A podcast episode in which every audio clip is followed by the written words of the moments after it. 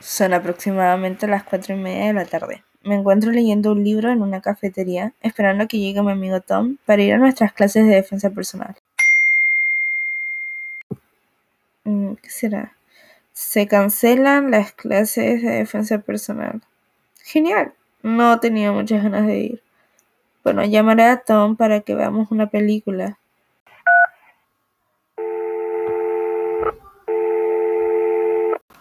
¿Aló, Troy?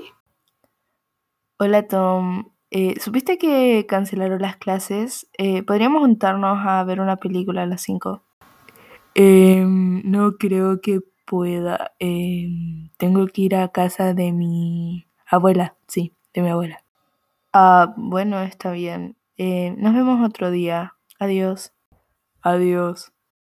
Mm, suena un poco extraño, Tom. Bueno, entonces como tengo tiempo libre, haré lo que más me gusta hacer. Troy toma su café de un sorbo, se va de la cafetería dejando dinero y un poco de propina. Camina por las calles mientras anochece, hasta llegar al sector Lane, conocido por sus peleas clandestinas. Troy siempre fue muy fanático de verlas. Se juntó ahí con su amigo Daniel.